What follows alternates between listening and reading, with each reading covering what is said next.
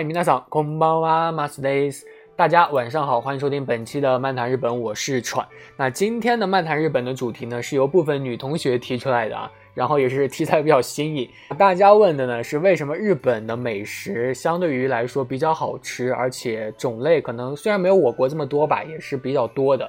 然后，但是为什么日本的肥胖率在全世界上是比较少的？就是日本人很少有肥胖的人，这是怎么回事呢？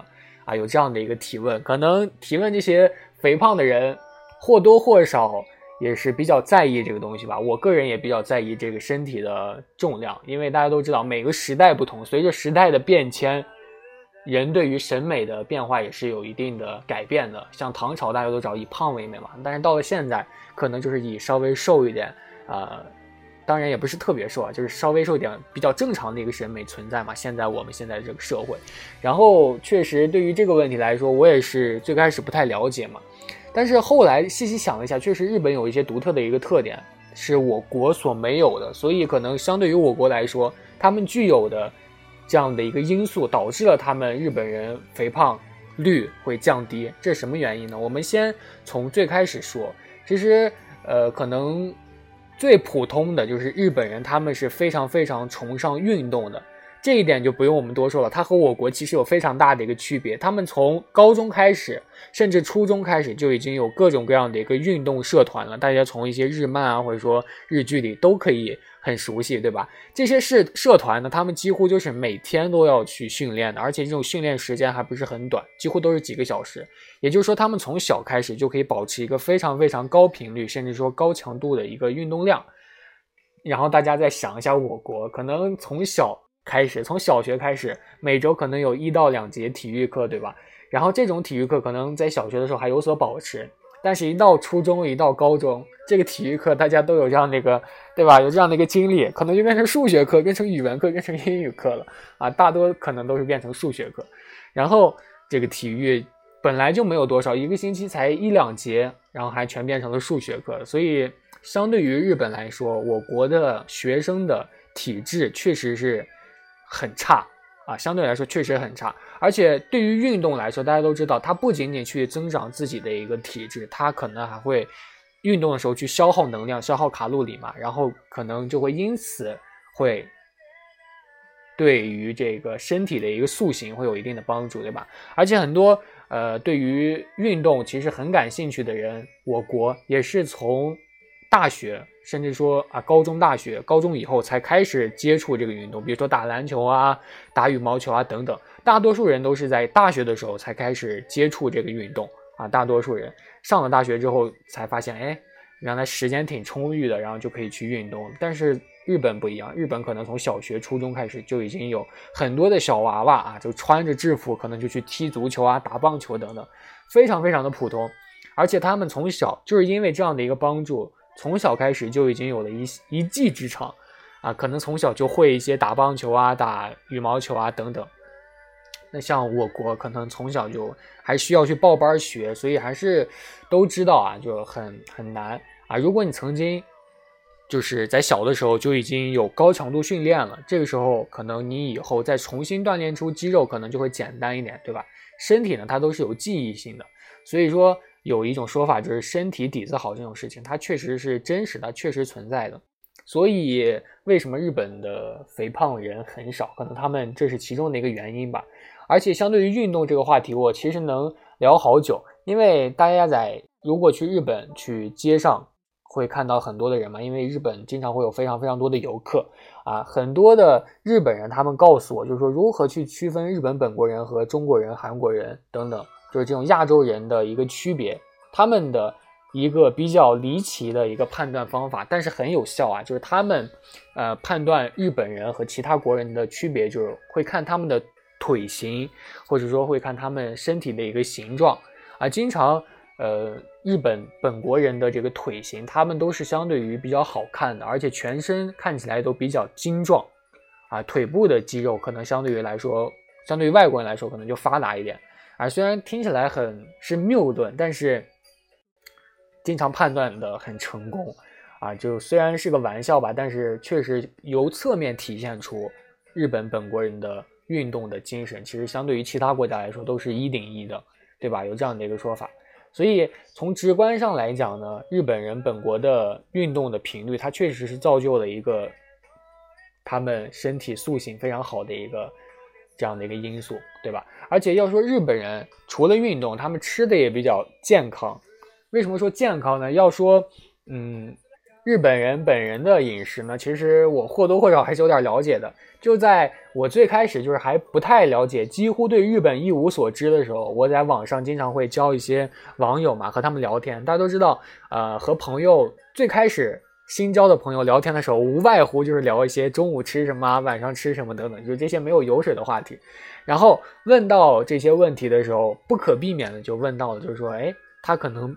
他就说：“我说你中午吃什么？”他说：“我中午就吃了一碗饭、两碗饭等等。”我当我当时就很吃惊，我就说：“哎，日本人还挺能吃的，就有的时候还吃两碗饭。我个人来说，一碗饭就已经是肯定会饱，然后就挺吃惊的。直到去了日本之后，才发现他们的米饭就特别特别的小，就那种碗特别特别的小啊！你本人在国内吃一米一碗米饭的一个米量的话，你去了日本可能就能吃三到四碗。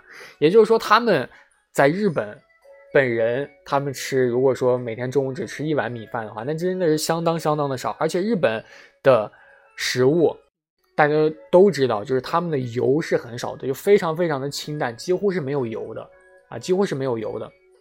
而且很多怎么说，类似于健康饮食的这样的一个方面，其实呃，我觉得也是应该去学习一下，因为大家都知道吃油吃多了也不太好嘛，对吧？这个油水呢，其实有的时候也并不是因为自己没钱吃不到油，而是他们卖的饭几乎就是都是没有油的，像什么寿司啊啊，最油的可能就是这个拉面了。但是这个拉面它还不是那种你加的油，而是由这种食物熬制出来的那种油，也就是说它的油呢，可能也是相对来说是比较健康的，就没有那么多啊，因为它的汤可能也比较多吧，像什么。鸡蛋盖饭啊，什么牛肉盖饭，可能你听起来牛肉盖饭是比较油的，但其实这种牛肉就是完全是那种水煮牛肉，然后调料可能就给你加一个生鸡蛋等等，然后可能或多或少给你加点糖，真的就是非常非常的清淡，你吃起来简直就是食之无味，弃之可惜那种感觉。但是其实你习惯了以后也就好了。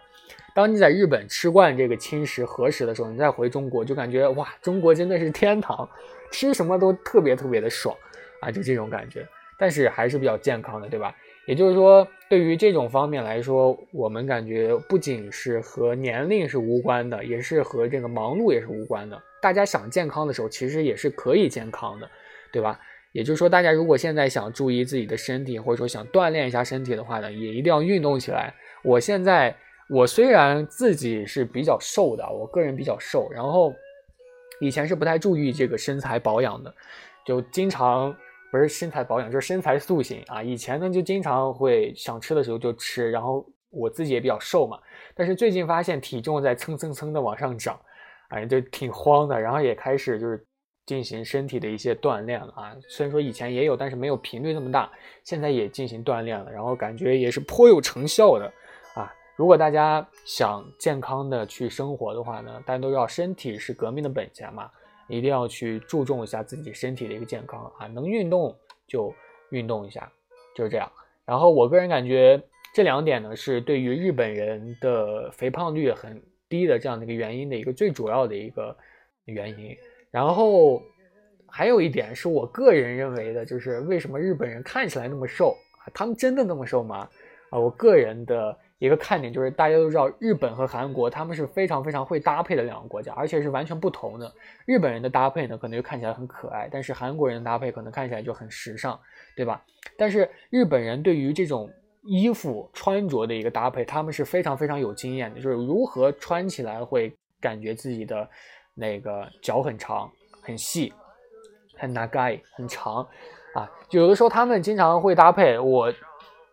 怎么说呢？就是以前我经常会买一些杂志，在国内不会买，就是在日本的时候会买这个杂志。然后这种杂志经常会有几小页，他们会教你如何去穿搭。我看到那个示意示例，就是那种失败的示例，全是我个人的一个示例。后来我才学会了一些基本的一个时尚的一个穿搭。就比如说你穿卫衣和穿牛仔裤的时候，这个时候如果你这两件搭配上，你就会显得自己的非常的臃肿，而且会显得腿很短。就是上身是卫衣，下身是牛仔裤的时候，但是你如果穿一件风衣，然后再穿一个牛仔裤，然后上衣呢，你可能穿一个背心儿，或者说穿一个其他的 T 恤。这个 T 恤呢，你要你要就是不要露在外面啊，最好有那种金在裤子里面那种的呃形式表现出来。这个时候你就会显得自己的腿特别特别的长，而且会显得自己特别瘦啊。这一点真的就是我研究出来的，就是觉得确实很有用。啊，你一个穿卫衣和一个风衣的人，这两个人的这个，你看起来就腿是不一样长的，就是虽然看起来身高一样，但是你看他的腿的话，就感觉穿风衣的人的腿比这个穿卫衣的人的腿更长，而且身材更细。啊啊，我说这个呢，可能就是觉得啊，部分日本人他还是会胖的，但是他们会打扮啊，会穿着，然后这样就显得自己很瘦。啊，我个人是这样觉得的，这一点可能不太准确吧。但是作为第三点来说，我感觉确实还是有用的。而且相对于韩国人来说，韩国人更会打扮，他们可能就会显得更瘦啊。当然，韩流的如何去装扮，我还是没有一个准确的一个学习过程。我如果以后可以的话，我还是希望去学习一下韩国的一个穿搭的一个方法。那今天内容呢，大概是这样了。然后我想和大家安利一下我非常非常喜欢的，哎，先不说安利，就是大家都知道蓝要来北京开演唱会了，对吧？开那个 live 了。然后众多的蓝饭都非常非常的激动，因为可能这个是有生以来有生之年啊才会有的一个事情，蓝要来中国了啊。他们可能蓝对于来大陆是非常非常稀奇的，因为大陆和或者说港澳台，他们是非常非常不一样的一个区域嘛，因为大陆可能来一次真的是非常艰难的，像来上海啊，一般是很普通的，因为来上海嘛，上海是什么地方？国际大都市，但是来北京它就不一样了，北京是政治中心，所以真的有明明星来，海外明星像别国的明星来北京开一次演唱会的话，那真的是非常非常难得的，但是蓝做到了，所以众多的粉丝啊，真的就是非常非常的激动。因为北京和上海大家知道距离是很远的，一个北方城市，一个南方城市，很多的北方饭想去上海去看演唱会，真的就是要花很多的一个精力。先不说钱吧，就说路程，啊，住宿就要花很多。所以说北京是一个非常非常好的一个选择，这就是大家为什么会这么激动的原因。啊，这是蓝饭啊蓝的事情。然后呢，想说一下，就是我之前大家都知道我去上海去看我的诺伊萨卡乃木坂四十六的这个演唱会了嘛，然后有四期生。啊，其实我最开始是准备看完这次 live 之后就准备退坑的，脱坑，因为年纪大了嘛，哎呀，追不动心了。这个时候，哎，怎么说呢？突然不行，这个时候不能放这首歌。稍等一下，稍等一下。哑巴，网易云的所有的这个男版的歌全部被下架了，可恶啊，可恶，这该怎么办？但是 MV 还能看，OK。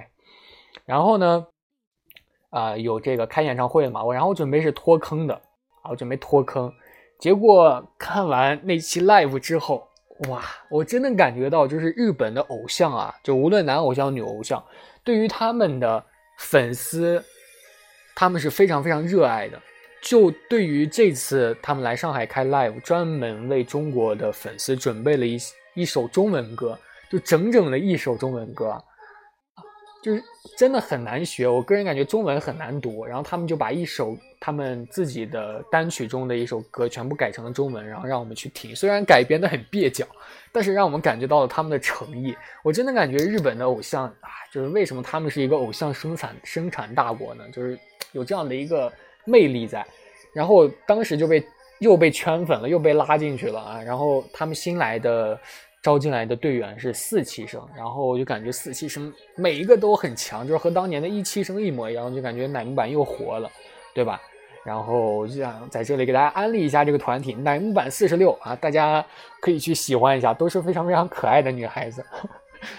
完了怎么办？我感觉我不对了，说的这些东西突然就笑了起来啊！四期生真的很香，大家。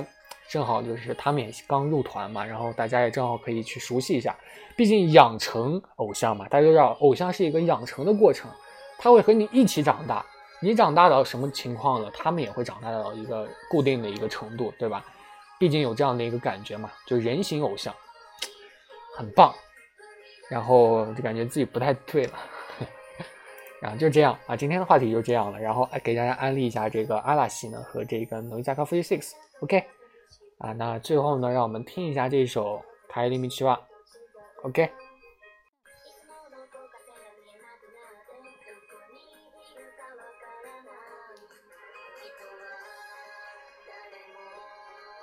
然后这个团体中呢，有很多大家都非常非常喜欢的，呃，已经出道的一些偶像，毕业的偶像，比如说西野七濑啊，西野七濑呢，大家都知道吧？看过那个《安娜塔多棒》，啊，就是轮到你了。里面的女主呢，就是我们西野七濑演的啊，就是非常非常棒。还有像乃木坂之言，众多的女性想整容成的第一位的脸，就是也是这个团里的，叫做白石麻衣等等。还有什么千年难遇的美少女？大家都听说过吧？斋藤飞鸟，小鸟酱，脸非常非常的小，一个口罩就能遮住。啊，真的有非常非常多的宝藏女孩。虽然说这些女孩都是一期生的，但是最近出来的四期生女孩呢，也是更棒的。啊，这真的非常值得安利。我比较喜欢的像贺喜遥香，她呢也是在这场上海 live 里比较香的，就比较会说中文。然后反正就很有梗，哎呀，不说了，越说感觉自己越激动，大家觉得我有点有点不对了，有点有点憨态 啊！大家就去安利一下自己喜欢的偶像吧。我感觉我长了这么大，第一次有感觉感受到了就是追星的追偶像的一个快乐。其实像这么快乐，还是我最开始的时候追 AKB 的时候那会儿感觉挺快乐的。然后之后时隔这么长时间了，感觉。又重新找到了初心吧，就对于追追星的一个感觉，就是为了快乐嘛，使自己开心。你说使自己难过去追星的话，还有什么意义呢？一定要使自己快乐，所以才会去追星嘛，把它当成自己的一个榜样，当然把它当成自己的一个梦想，就是说我以后要去娶她，然后去学日语什么的。当然这种梦想是可以的。万一实现了呢？就像很多的从 AKB 毕业的等等，或者说从男版毕业的等等，像卫藤美彩啊等等，像什么小田麻里子啊等等，大家都知道都是非常非常厉害的一些人，但是他们最后都嫁给了圈外人、一般人士，一般人士又胜利了，全部嫁给了一般人士。这种一般人士是什么？就是有可能是你，大多都是社员，对吧？所以如果你加油的话，也是可以取掉取到自己梦想的偶像的，一定要加油学习。大家都知道，一定要加油。嗯，那今天的话就说到这里啦，那我们下期再见喽，拜拜。